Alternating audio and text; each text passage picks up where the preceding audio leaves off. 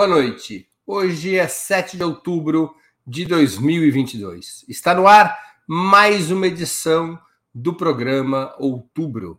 Aqui você encontrará as melhores informações e análises sobre as eleições mais importantes desde o final da ditadura militar. Outubro tem três edições semanais, às segundas, quartas e sextas-feiras, sempre das 19 às 20 horas. Cada edição com um trio fixo de convidados homens e mulheres de diversas orientações e gerações que integram a fina flor da análise política de nosso país. Hoje teremos a participação de Vanessa Martina Silva, jornalista, mestranda do Programa de Integração Latino-Americana, PROLAN, da USP e editora da revista eletrônica Diálogos do Sul. Igor Felipe, jornalista e integrante do Conselho Editorial do Jornal Brasil de Fato, da TV dos Trabalhadores e da Rede Brasil Atual.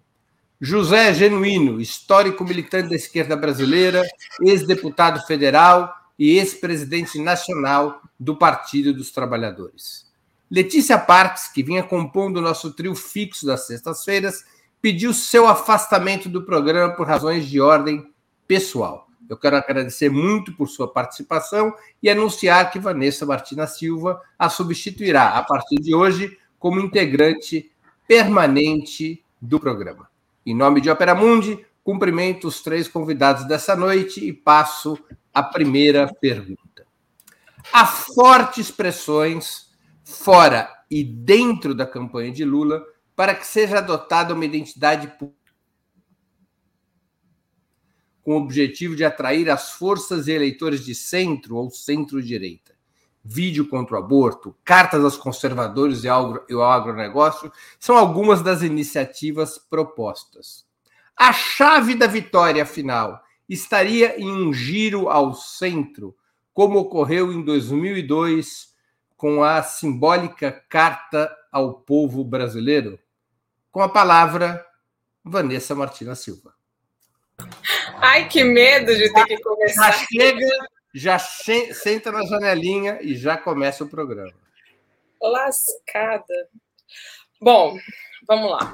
É... Eu estava lendo um artigo muito interessante sobre as eleições na Colômbia e o que que elas podem aí ajudar a gente nas votações aqui no Brasil. E um ponto muito, muito destacado era com relação ao papel que cada um joga na campanha. Então, por exemplo, Francia Marques tinha esse diálogo mais popular com as populações, com as feministas, com as populações tradicionais, enquanto o Petro tinha um perfil mais moderado, mais de centro. Trazendo para o contexto brasileiro, eu acho que o Lula precisa usar ainda mais o Alckmin. Não acho que Lula tenha que fazer esse tipo de postura como você como você orientou. A questão, por exemplo, do aborto, ainda que o Lula fosse a favor ou contra, a opinião dele independe, porque com o Congresso que a gente tem, qualquer possibilidade de pauta progressiva, progressista nesse nível não vai passar. Então, eu acho que aí é hora de usar o Alckmin, que é um conservador, enfim, super conhecido, e o Alckmin pode, ele sim, fazer esse tipo de, de colocação, esse tipo de, de, de defesa. A mesma situação para a questão dos evangélicos, para a questão das pessoas que têm a religião como um ponto central. Lula já fez o que podia fazer, já se encontrou com evangélicos, já deu declaração, casou, já fez o que tinha que fazer. Então, a mesma coisa, Alckmin é uma pessoa que é, é de uma corrente católica ultraconservadora. Então, já que ele está na campanha, precisa ser utilizado para fazer o diálogo com esses setores conservadores. Não é o melhor dos mundos, não é o melhor dos cenários, mas acho que é o, é o único possível. Enquanto isso, Lula tem que se manter numa posição de esquerda, porque os eleitores que votam é, tem um voto convicto em Lula, eles votam porque Lula está fazendo um discurso mais à esquerda. Mas os indecisos, esse o Alckmin eu acho que pode ter um papel mais, mais de protagonismo para trazer, não só falar com empresários, ele tem que começar a falar também com essa população mais conservadora é, e que tem medo de certas pautas mais liberais, vamos dizer assim. Muito bem. Passo a palavra agora a José Genuíno. Se o nosso objetivo é disputar o eleitorado que se absteve, diminuir a abstenção, e o nosso objetivo é disputar o eleitorado indeciso e deslocar parte do eleitorado que votou em Simone Tebet e no Ciro, eu entendo que esses movimentos de amplitude é, para receber apoio, para receber, vamos dizer assim, adesão, é, não deveriam incluir uma mudança no caráter do programa. Eu acho que a amplitude foi dada pelas diretrizes e também pela própria presença de Alckmin na vice-presidência.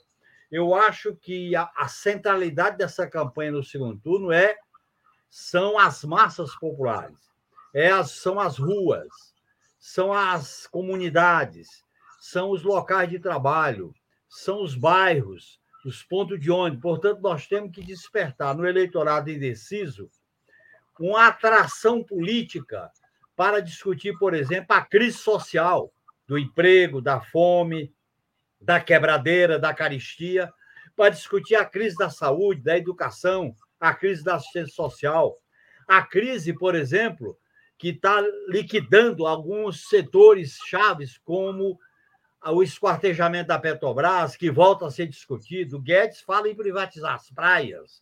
Bolsonaro volta a falar em privatizar a Petrobras. Eu acho que nós temos que entrar nesses temas. Portanto, eu acho que nós estamos diante de uma situação que nós temos que combinar amplitude com radicalidade, amplitude com polarização à esquerda, polarização popular.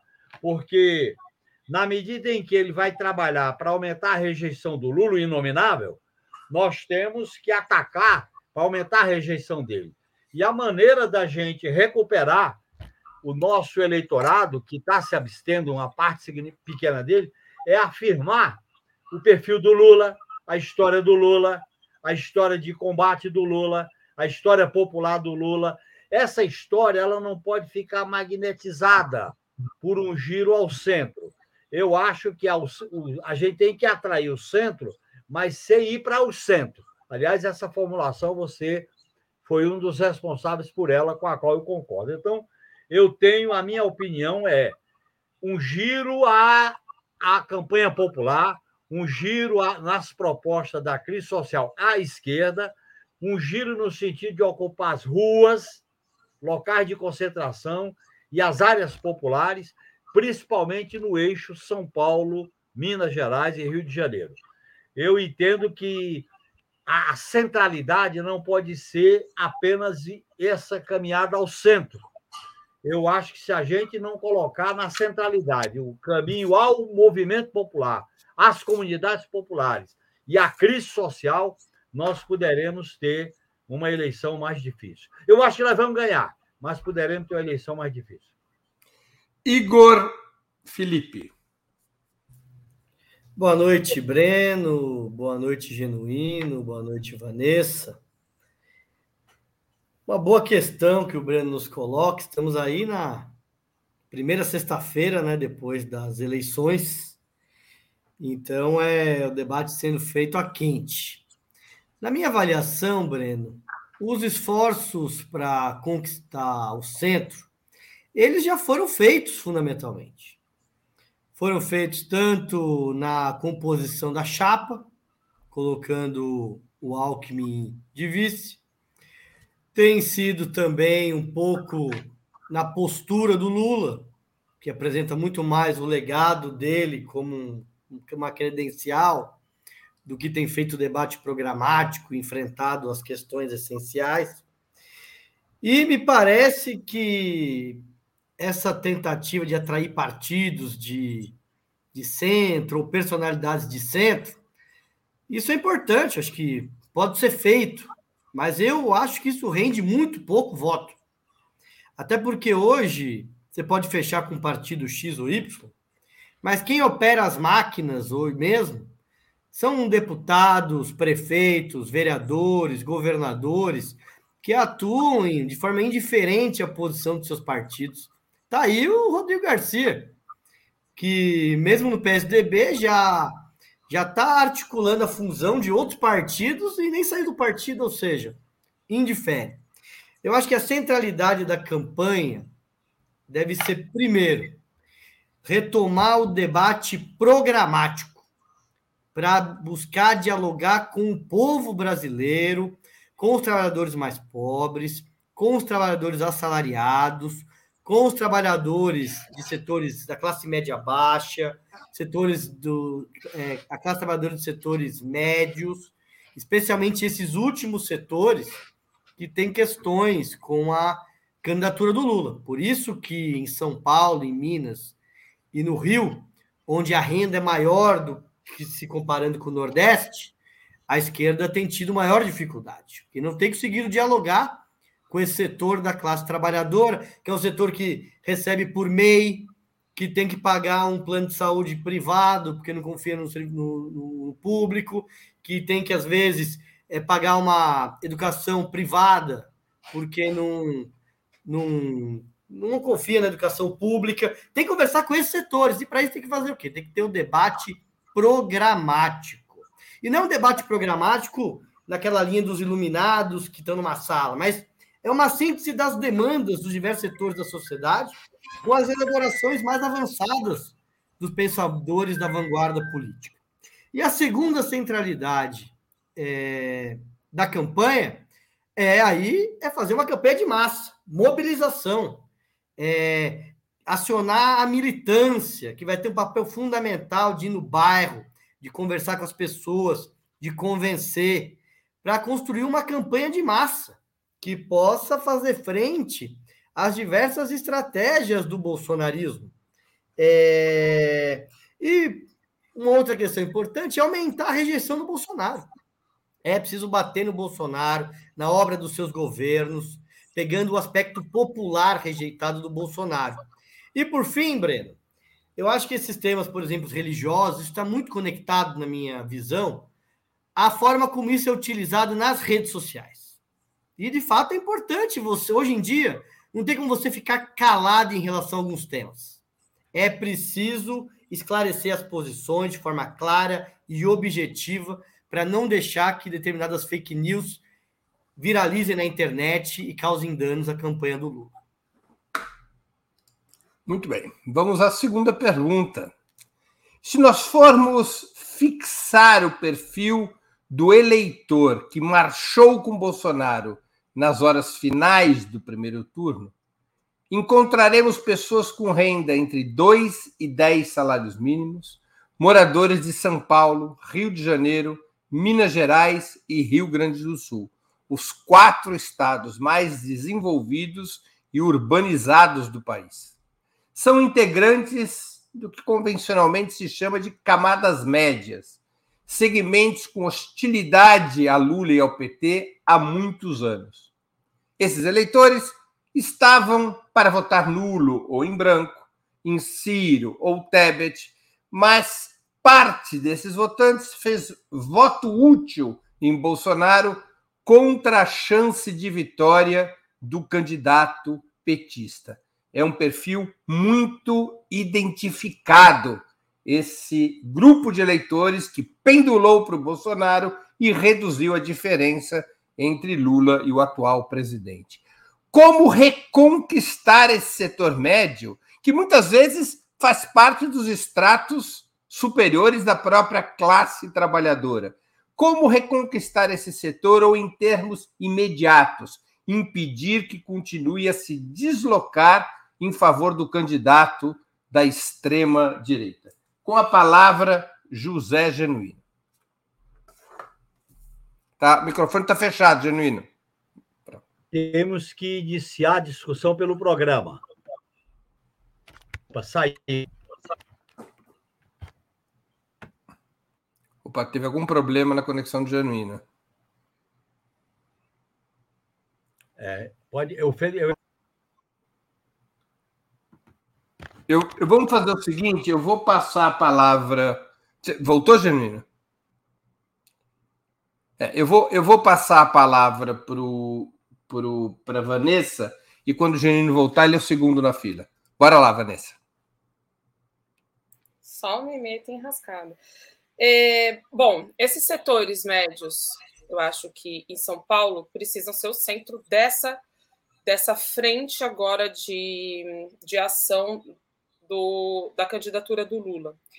Uma coisa que eu gostaria de comentar, inclusive, é, nessa questão da pressão para atrair o centro, é que muito dessa classe, que é uma classe média trabalhadora, né? Então, é, sei lá, é, é, talvez o topo da pirâmide dentro da classe trabalhadora, ou, ou nem isso, né? De, de 2 a 10 salários mínimos. Bom, é, é isso, é o topo da classe da pirâmide da, do povo trabalhador, mas é bem ampla, né?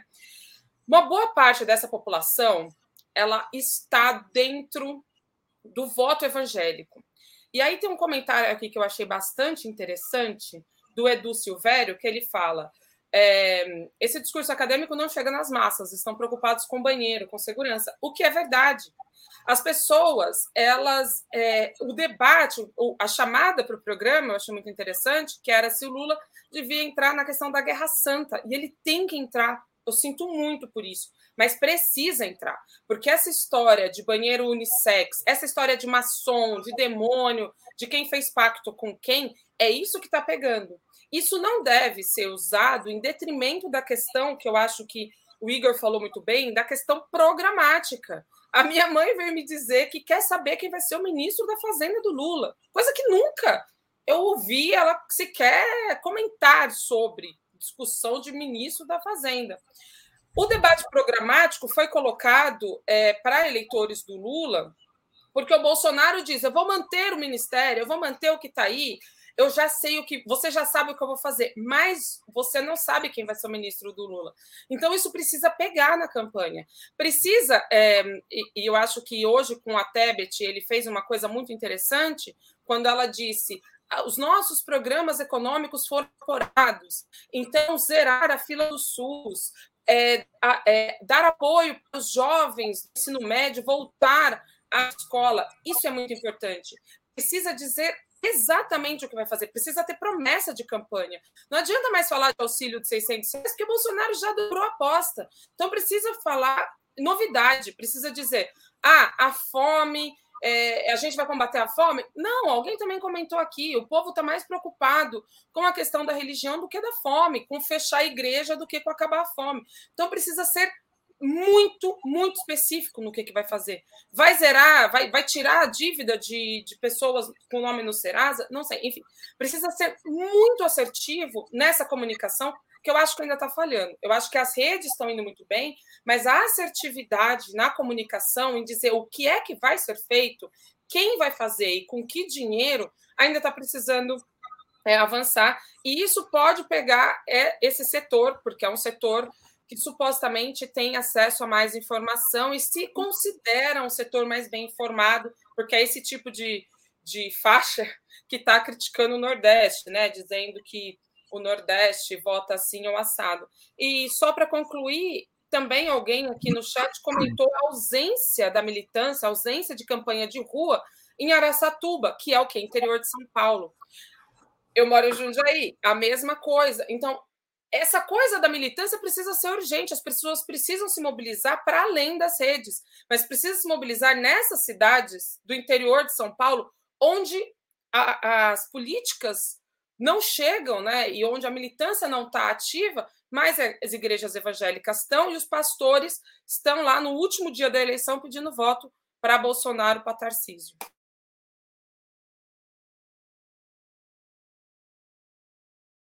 Microfone fechado, Breno. Antes de passar a palavra para o Igor, é, só para informar que o Genuíno está com problema de conexão, a nossa produção está tentando resolver esse problema com ele, mas nós vamos aqui tocando o programa enquanto o Genuíno não regressa a. Ah, acho que ele está voltando aqui. Vamos ver se ele estabiliza. Pronto, voltei. Estabilizou? Ah, muito que bem. Então, a palavra é sua, Genuíno. Você quer que eu reponha a pergunta? Bem, eu quero que você reponha a pergunta. Tá bom. É, deixa aqui retornar. Se nós formos fixar o perfil do eleitor que marchou com Bolsonaro nas horas finais do primeiro turno, encontraremos pessoas com renda entre 2 e 10 salários mínimos, moradores de São Paulo, Rio de Janeiro, Minas Gerais e Rio Grande do Sul. São integrantes das chamadas camadas médias e também dos estratos superiores da classe trabalhadora, segmento com hostilidade a Lula e ao PT há muitos anos. Estavam para votar nulo ou em branco, em Ciro ou Tebet, mas parte desses eleitores fez voto útil em Bolsonaro contra a chance de vitória do candidato petista. Como reconquistar esse setor ou, em termos imediatos, impedir que continue a se deslocar em favor do candidato de extrema-direita? Primeiramente, iniciar a disputa pelo programa.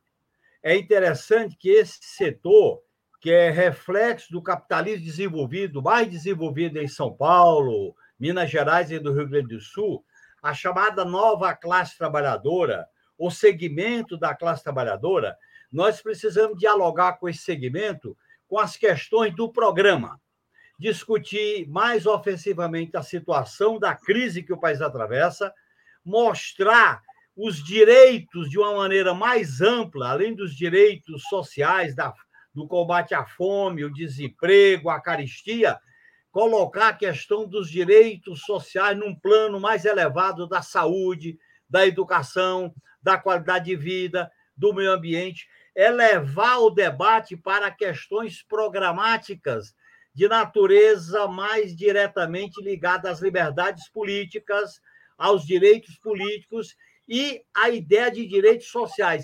A ideia de que o PT, a candidatura Lula, representa não é apenas a inclusão dos mais vulneráveis, e é correto a gente manter isso, mas é também criar, criamos um Estado social de, de evolução, de progresso. Nós temos que fazer essa disputa ao nível de bandeiras programáticas com esse eleitorado. Eu acho que esse é o caminho, tanto para a gente deslocar para o nosso lado, como para a gente impedir que ele vá para o voto do inominável.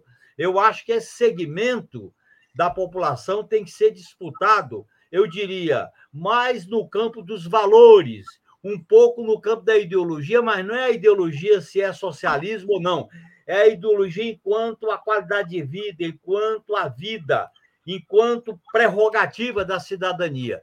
Nós devíamos, portanto, avançar numa discussão que eu acho que é mais programática. Quando a gente discute, por exemplo, o papel do Estado, o papel do sistema tributário, o papel das empresas que não podem ser privatizadas, o papel da inserção do Brasil no mundo, nós temos que chamar essa parcela da população a recuperar a autoestima, a ideia de que o progresso é possível, de que a ascensão é possível. O próprio Lula é um exemplo claro de ascensão social de um retirante do Nordeste que vira é, líder metalúrgico, líder político e está disputando a presidência da República. Portanto, é uma maneira mais sofisticada da gente fazer um discurso para, no campo programático, no campo dos valores, para atrair esse eleitorado ou impedir que ele vá para o campo do adversário. A, a, campanha eleitoral, Breno, ela, e, e Igor e Vanessa, ela está colocando várias questões como desafiante para a esquerda. Eu sei que nós não vamos resolver todos eles, até porque nós escolhemos um caminho de uma frente ampla e é importante que o Lula seja eleito, que eu quero rediscutir o papel da esquerda, o programa da esquerda, as reformulações necessárias no terreno de vitória, e não no terreno do protofascismo, e não no terreno de uma derrota que será estratégica. Portanto, eu acho que se trata de despertar autoestima, esperança, com questões concretas e também com valores do que o Brasil está sofrendo com o inominável, a o descredenciamento internacional, o descredenciamento político, o, a, a visão fundamentalista, a visão armamentista. Portanto, nós temos que fazer essa disputa no plano dos corações e mentes com esse eleitorado que vai além daquilo que é fundamental, que é fome, desemprego, é, saúde, educação, caristia, inclusão social. Nós temos que discutir, além da inclusão social, esse segmento ter uma perspectiva viável que o Lula representa isso. Igor Felipe. Breno, eu acho que você traz uma questão central que tem implicações tanto do ponto de vista tático como do ponto de vista estratégico. O que eh, se observa, até o professor André Singer tem estudos sobre isso, de que a esquerda, os governos do PT, conseguiram é, expressar é, as, os anseios e os interesses dos mais pobres, mas que foi perdendo a alta, o, o setor mais alto da classe trabalhadora e também das camadas médias. Eu acredito que esse é um setor que nós devemos disputar a partir do debate programático e tentar apresentar propostas e medidas que atendam os anseios desse segmento. E na minha avaliação, no último período, a esquerda tem tido dificuldades de dialogar com esse segmento. Eu acho que um dos pontos centrais é discutir as condições de trabalho. E aí não é só entrar de revogar a legislação trabalhista, porque isso também tem outras implicações, mas qual é o tipo de código de trabalho que o país precisa para proteger esses trabalhadores que estão na faixa de dois a cinco salários mínimos? É, eu acho que isso tem faltado. Acho que às vezes é muito mais algo que como se é, revogar a reforma trabalhista fosse resolver esses problemas, e não resolve. Tanto que no processo de aprovação da reforma trabalhista, a resistência foi pequena. Oi, então, Igor, esse é um tema bem, que tem que ser discutido. Questão com plano de saúde, acesso à universidade, né? Por exemplo. Exatamente, por exemplo, na, no tema da educação. Nós temos um setor, de uma, uma faixa desse segmento, que ou está com os filhos na escola pública e às vezes preocupado, ou está gastando uma grana, gastando o que não tem para colocar numa escola privada que às vezes não atende os interesses. A mesma coisa com a saúde. O que a gente vê, Breno, desses planos de saúde tabajara aí na pegada Prevent Senior, que atende um setor grande da, desse segmento e que a gente viu o nível de desmoralização, mas as pessoas elas não têm confiança no SUS setores relacionados às questões das grandes cidades e médias cidades, como segurança, como locomoção, é, questões relativas ao empreendedorismo. Tem pessoa que tem um pequeno negócio, é, uma bodega, e ela precisa ter um, um ambiente, propostas para atender. Questões relacionadas à própria taxação do imposto de renda. Esse é um tema que todo mundo tem medo de entrar. Mas a questão é que os ricos não pagam imposto para distribuir é, dividendos e setores médios e os setores melhores remunerados da classe trabalhadora paga 27,5%. É, e eu acho que tem o tema do meio ambiente, foi bem colocado pelo Genuíno, que tem muita entrada é, nesse segmento. E, por fim, tem que ter respostas, tanto em relação ao tema da corrupção, Lula tem que ser claro em relação a isso, como também ao tema da religião que eu acho que tem que ter clareza. No mundo das redes sociais, a pior coisa é a dúvida. Então, se tem uma questão, uma polêmica, tem que se resolver. Isso se resolve a partir do debate programático, com propostas e medidas concretas para atender interesses de determinados setores. Muito bem. Vamos passar exatamente ao tema religioso. É, há várias iniciativas que não são da direção da campanha, mas de militantes pró-Lula, de utilizar nos últimos dias esta contradição entre o apoio dos evangélicos que, que tem Bolsonaro e seu abraço à maçonaria para mostrar aos grupos evangélicos que Bolsonaro não seria assim tão cristão, na medida em que ele se conecta com os maçons. A campanha deveria estimular esse tipo de debate intrarreligioso, em certa medida, recorrendo a instrumentos de guerra santa, ou deve se manter no tradicional discurso das campanhas petistas de defesa da laicidade do Estado e da separação entre religião e política? José Genuíno é o primeiro a falar. Não entrar de maneira nenhuma nesse tipo de intolerância e de guerra religiosa. Nós não podemos fazer do adversário que o adversário faz conosco. Nós devemos defender a laicidade do Estado, a pluralidade religiosa e partindo do princípio, Breno, que a religião é a lei da consciência, não é a lei do dinheiro, não é a lei do privilégio, não é a lei do poder, não é a lei do cargo, é a lei da consciência que nós temos que respeitar. Todas elas, respeitar a, o Estado laico e não ficar colocando agora contra o adversário porque foi na maçonaria.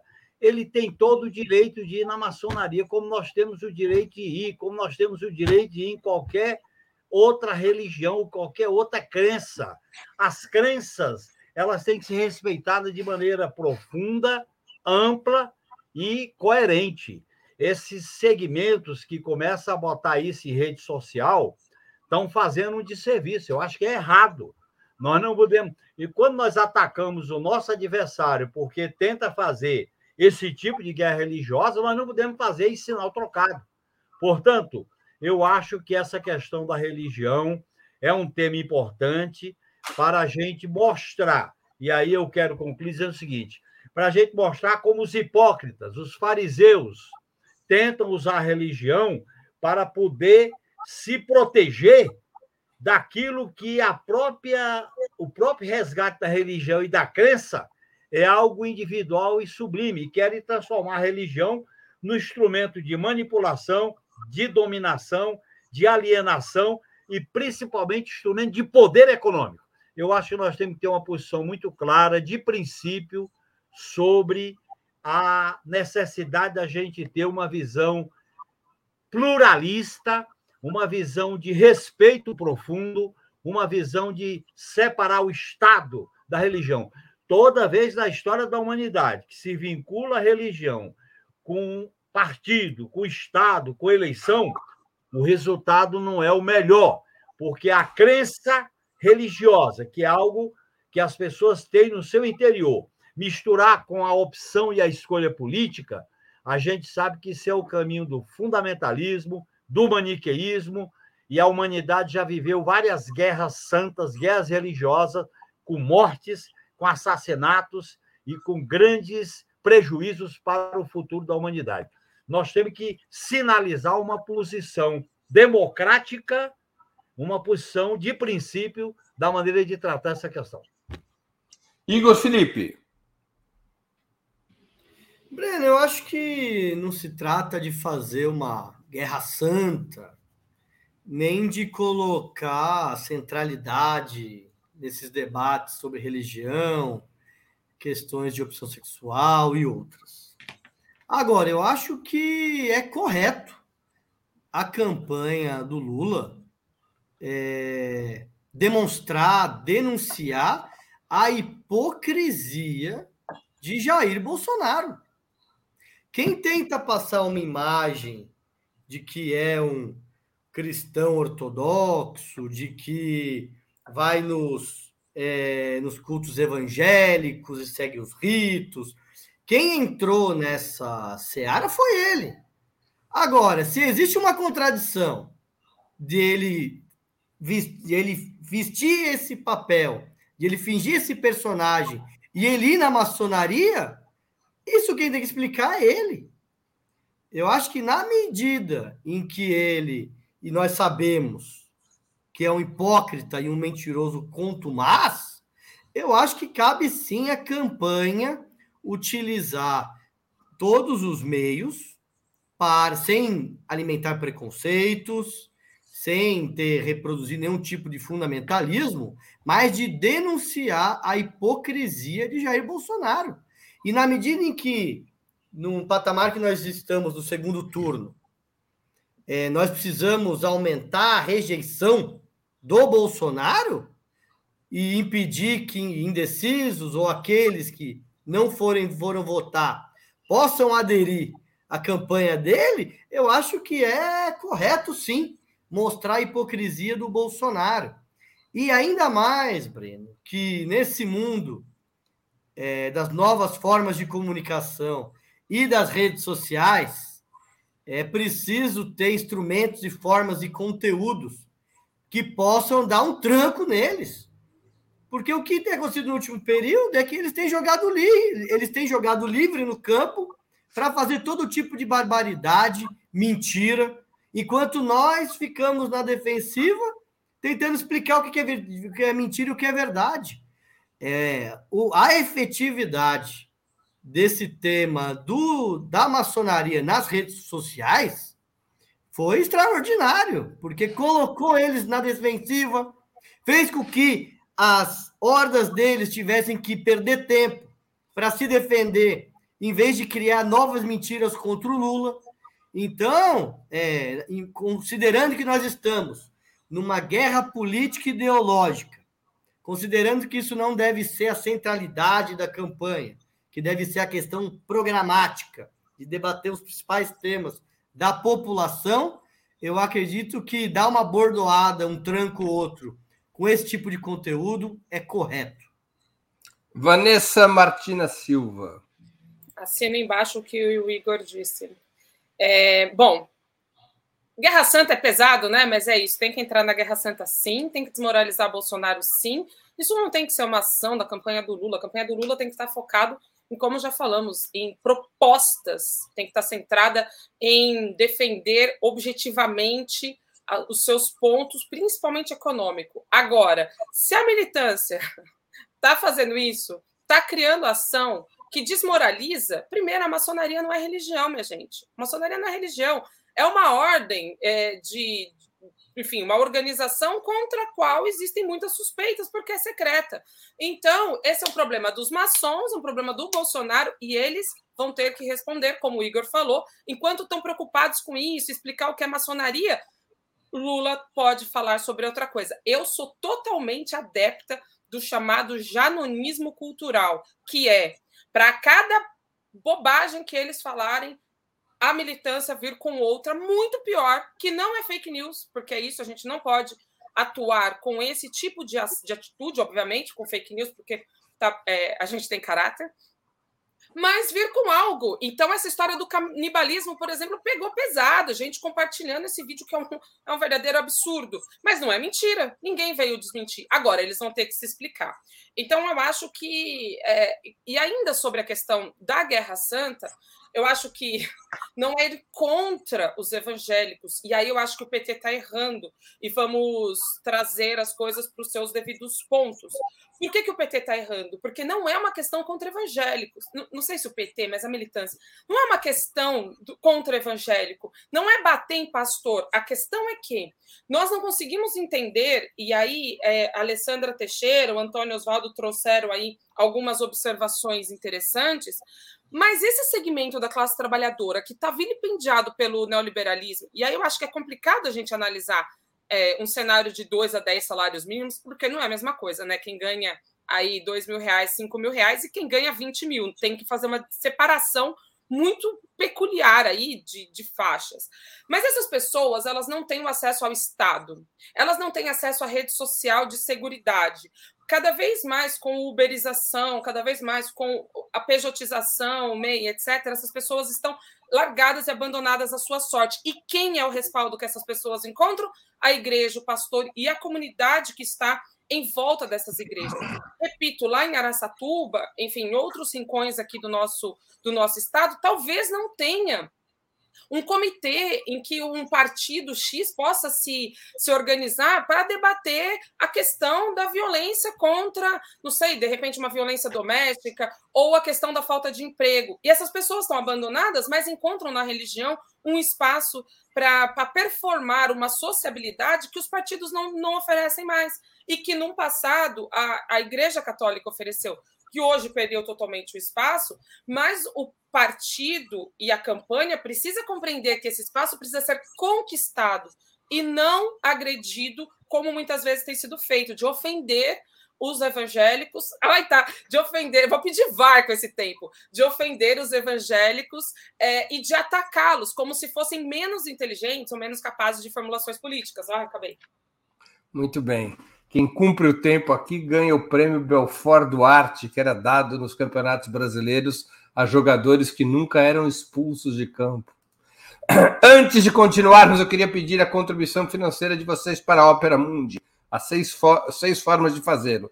A primeira é assinatura solidária em nosso site, operamundi.com.br barra apoio. A segunda é se tornando membro pagante em nosso canal no YouTube. Basta clicar em Seja Membro e escolher um valor no nosso cardápio de opções. A terceira e a quarta contribuindo agora mesmo com o Super Chat ou Super Sticker. A quinta é através da ferramenta Valeu, valeu demais quando assistirem aos nossos programas gravados. A sexta é através do Pix. Nossa chave no Pix é apoia.operamundi.com.br. Nós estávamos falando de religião na pergunta anterior. Opera Mundi não é uma igreja, mas depende do dízimo dos seus espectadores e dos seus leitores. Já que a Vanessa e o Igor querem entrar na Guerra Santa, eu vou aqui pedir do meu lugar de fala da Guerra Santa que vocês contribuam com o dízimo para o Opera Mundi, super chat, super sticker e assim por diante. Passo à próxima pergunta. Saíram as primeiras pesquisas, todas com Lula na dianteira. Datafolha veio com 53 a 47% dos votos válidos. IPEC, 55 a 45. Quest, 54 a 46. A estrada para a vitória está asfaltada ou ainda existiria uma situação de risco na qual Bolsonaro poderia se recuperar? O primeiro a falar é Igor Felipe. Breno, campanha só se decide na campanha. Então, são 23 dias daqui até o dia 30 de outubro. E pode-se esperar todo tipo de manobra, artifício da campanha de Jair Bolsonaro. Para aqueles que acreditavam que ele não teria condições, que estava desgastado, que tinha muita rejeição, o primeiro turno já serviu como um alerta. Mas esse alerta também não deve se converter no medo e no desespero. Porque, considerando a vantagem de 6 milhões de votos que o Lula teve é, no primeiro turno, ele é favorito para ganhar as eleições no segundo turno. Mas para asfaltar essa estrada é preciso fazer campanha. E é preciso fazer a disputa de todos esses segmentos que nós já levantamos aqui. Eu acho que a primeira disputa que deve ser feita é a disputa na região sudeste. Porque aqui existe margem para crescer. E veja, o Bolsonaro abriu 1,8 milhão de votos do Lula em São Paulo, 1 milhão de votos no Rio de Janeiro, e o Lula teve uma vantagem de apenas 600 mil votos é, em Minas Gerais, inclusive onde perdeu em Belo Horizonte. Então é possível é, é mudar esse cenário. É possível aproximar no Rio bastante, tendo uma boa campanha na Baixada Fluminense. É possível ter uma boa campanha em São Paulo e especialmente em Minas Gerais, que é possível duplicar essa vantagem.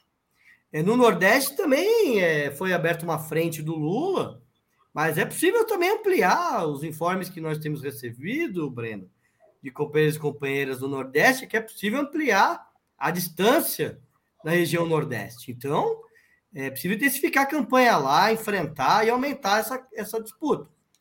E no sul do país, onde a correlação de força é bem desfavorável, eu acho que é tentar fazer um enfrentamento, não deixar o Bolsonaro abrir, tentar é, melhorar em Santa Catarina, onde tem candidatura de segundo turno, e tentar abrir uma frente no Rio Grande do Sul e no Paraná, é, tentando diminuir a vantagem é, do Bolsonaro.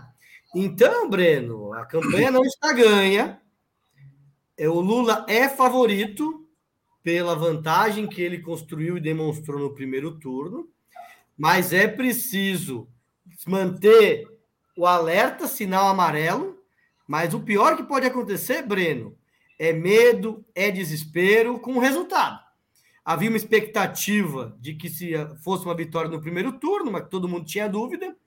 Houve, de certa forma, uma preocupação com a alta votação do Bolsonaro, que teve mais de 50 milhões de votos que é um problema que a gente vai ter que resolver mais para frente, mas é preciso fazer a disputa na campanha, tendo um mapa do que foi o primeiro turno para enfrentar as batalhas prioritárias e para que o Lula possa aí sim se eleger. Vanessa Martina Silva, Contando o tempo. Quero VAR disso aí.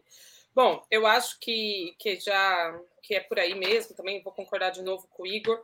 Sudeste tem que ser o foco, é, São Paulo, principalmente. Alguém comentou: ah, o Ceará sozinho tirou a, a diferença. Ok, mas a gente não pode subestimar, como ele já falou também, o avanço no, no, Nordeste. É agora centrar todas as forças em manter, como se fosse um campeonato de pontos corridos, manter os pontos que você já, já conquistou, então fechar a defesa e partir para um ataque, mas um ataque, aquele tipo de contra-ataque, vai. Você está ganhando, então você vai para o contra-ataque, mas mantém sua defesa fechada. É isso que a gente tem que fazer. Rua, rua, rua. Vai ter ato do Lula na, perto da sua, da sua cidade? Vá até lá, faça mobilização, distribua santinhos. Mas o, o mais importante é conversar com as pessoas, né? E, e, e, o ponto-chave é a classe média, que é muito mais difícil. Só que a gente está se esquecendo que tem um segmento da classe trabalhadora mais empobrecida que não vota. Que não vota porque não quer se deslocar, porque tem que ir lá longe, porque não sei o que lá, trabalha a semana inteira e está cansado. E também temos que trazer essas pessoas para votarem. Fazer um convencimento contra a abstenção. Dois focos: a abstenção e essa classe média do Sudeste. No Rio Grande do Sul, acho que a gente pode tirar uma grande é, parte dessa diferença que existe, porque é um lugar mais progressista do que Santa Catarina, por exemplo, onde é quase impossível uma reversão. Mas é isso: manter o Nordeste e tentar tirar vantagem do Sudeste. E usar muito a Simone Tebet, que é uma pessoa que conversa muito bem com esses segmentos que a gente está mencionando aqui. José Genuíno. Breno, nós temos que entrar numa situação de emergência. A campanha eleitoral vive uma situação de emergência. O que, que é essa emergência? Primeiro, não perder votos que já votaram no Lula. Dois, diminuir a rejeição ao Lula. Portanto, aumentar a rejeição ao inominável. Aumenta a rejeição ao inominável batendo nele. Nós temos que bater certeiramente no inominável.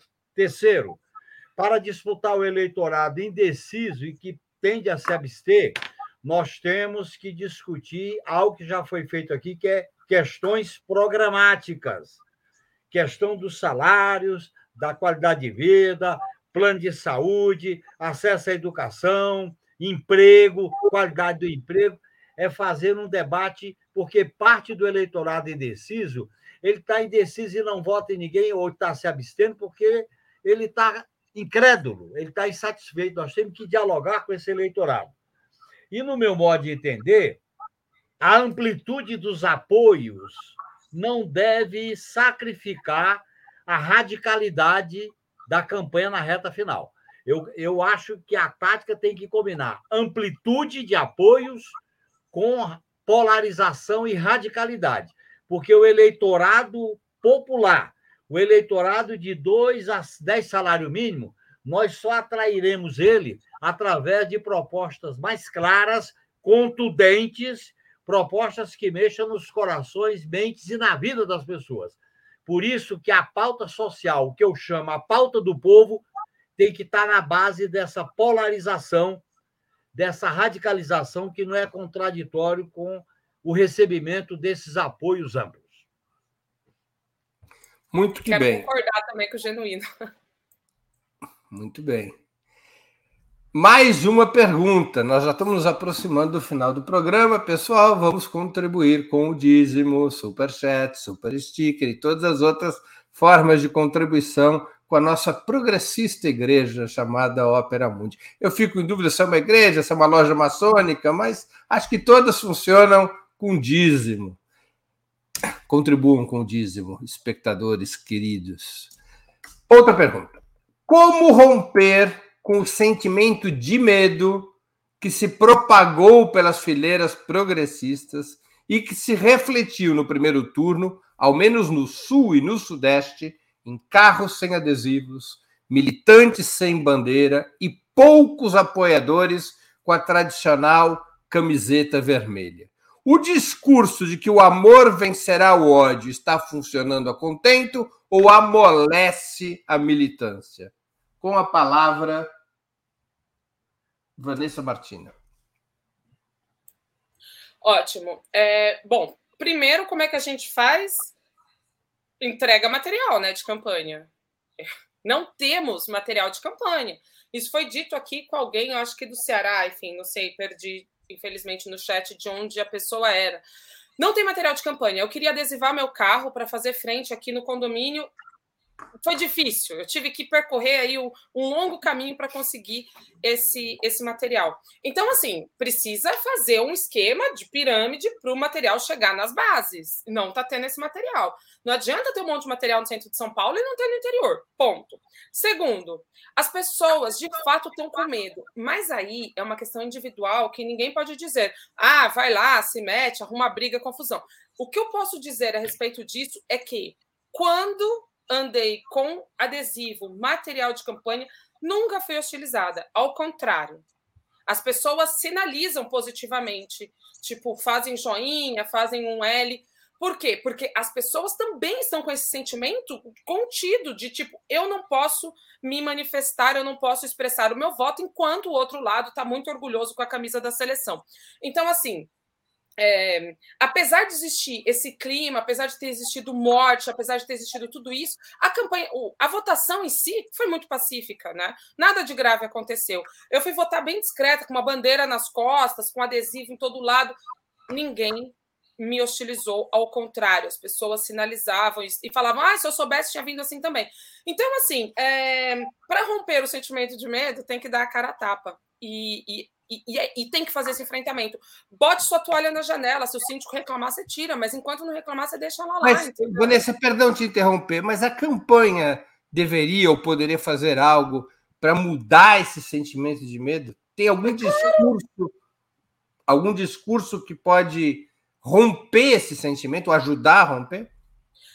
Eu acho que não, não tem como trazer discurso, que tem que ser prática. Eu preciso ver pessoas do próprio partido andando adesivadas, para eu sentir que eu também posso fazer isso. Eu preciso ver pessoas adesivadas que estejam andando por aí em pontos públicos para que eu pense: olha, eu também posso fazer isso.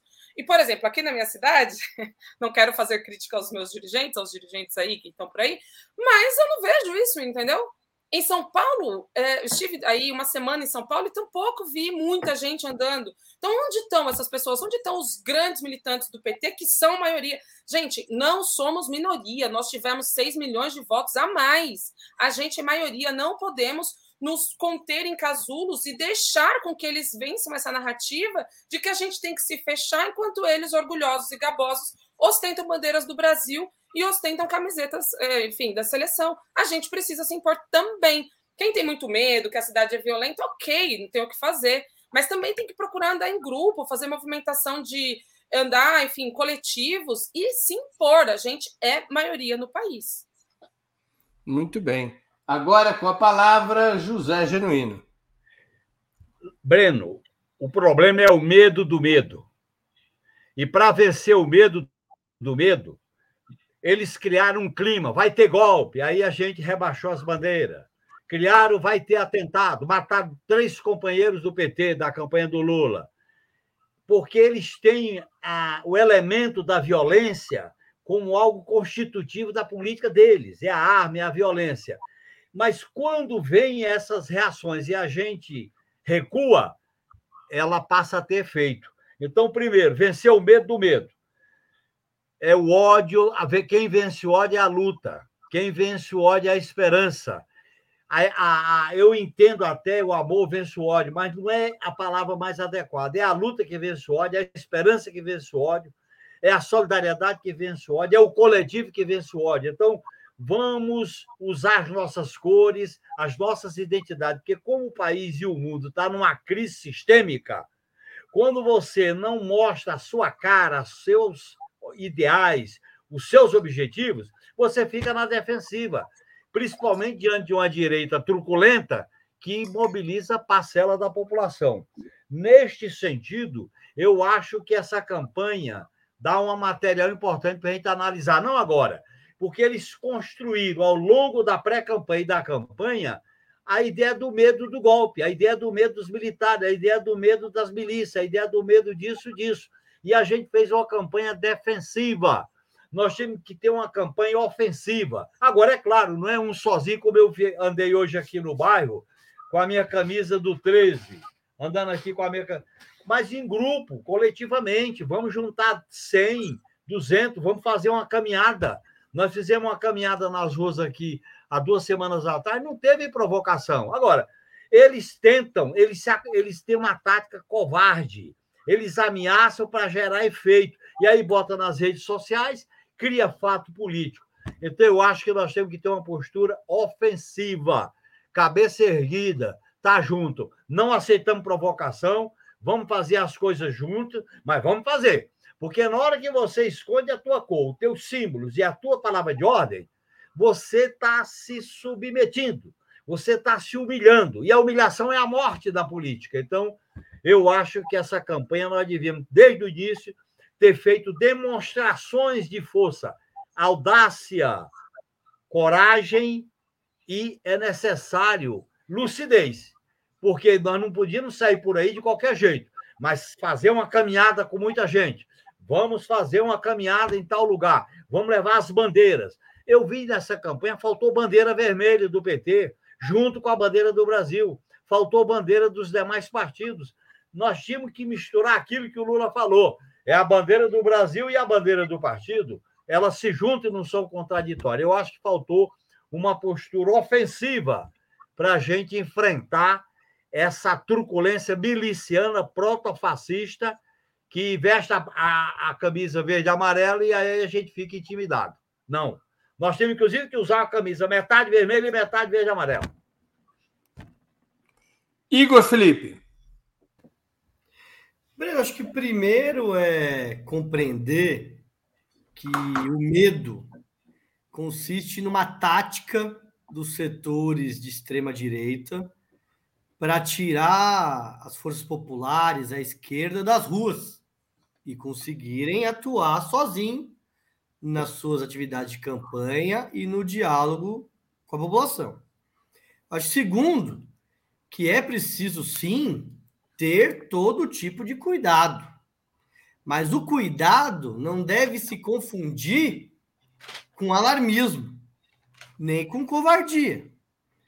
E para isso, eu acho que para enfrentar o problema do medo, Breno, três questões. Primeiro, é preciso ter firmeza política ideológica de que é preciso fazer campanha, é preciso ir para as ruas, é preciso conversar com a população. Eu acho que o segundo remédio é organização. Então, é ter coletivos, ter agendas, ter metodologias para garantir que as pessoas possam exercer a sua atividade política com segurança. E para resolver esse problema é com trabalho coletivo e com organização. E com o terceiro elemento, Breno, é o exemplo. Na medida que tiver mais gente na rua, fazendo mais campanha, com bandeira, com material, com vermelho e verde e amarelo, isso vai criar uma onda de que é possível ir para a rua. E me parece que quem mais alimenta é, o signo do exemplo é o companheiro Luiz Inácio Lula da Silva que ele não arreda o pé da rua em nenhum dia. O que ele fez nos últimos dias da campanha do primeiro turno foi extraordinário. Ele teve no penúltimo dia de campanha três agendas no mesmo dia. Teve uma atividade de manhã no Rio de Janeiro, à tarde na Bahia, à noite em Salvador. Agora está o principal método de campanha das agendas do Lula vai ser as caminhadas, então não vai ter mais comício. Então é o Lula no meio da rua, com o povo, fazendo atividade. É e ele está com uma agenda dinâmica, né? Ele tem dado esse exemplo, inclusive no sentido de, de estimular que a militância vá para a rua. Então, acho que é fundamental. E eu acho que, quanto palavra de ordem, talvez, Breno, a melhor é a esperança vai vencer o medo. E não é uma esperança no sentido de esperar, mas de esperançar, de se organizar e de lutar e de enfrentar o medo para conseguir se organizar e lutar para derrotar essas forças autoritárias, violentas, intransigentes que estão no país é, no último período e que no dia 30 devem sofrer uma derrota retumbante pelas forças populares. Muito bem. Chegamos ao final de mais uma edição do programa Outubro das Sextas-feiras Eu conversei hoje com Vanessa Martina Silva, José Genuíno e Igor Felipe. Temos novo encontro marcado com esses mesmos convidados no próximo dia 14 de outubro. Antes disso, voltaremos a nos ver nos programas outubro de segunda, dia 10 de outubro, e de quarta, dia 12. Agradeço aos convidados e à audiência, especialmente aqueles e aquelas que pingaram no nosso cofrinho com o necessário dízimo para financiar Opera Mundi, o site de Opera Mundi ou o nosso canal no YouTube. Muito obrigado a todos e a todas. Boa noite, boa sorte e boa campanha. Tchau, tchau. Boa noite, gente. Bora para Um Campinas, hein, amanhã. Um abraço, Vanessa, genuíno. Abraço. Valeu, gente.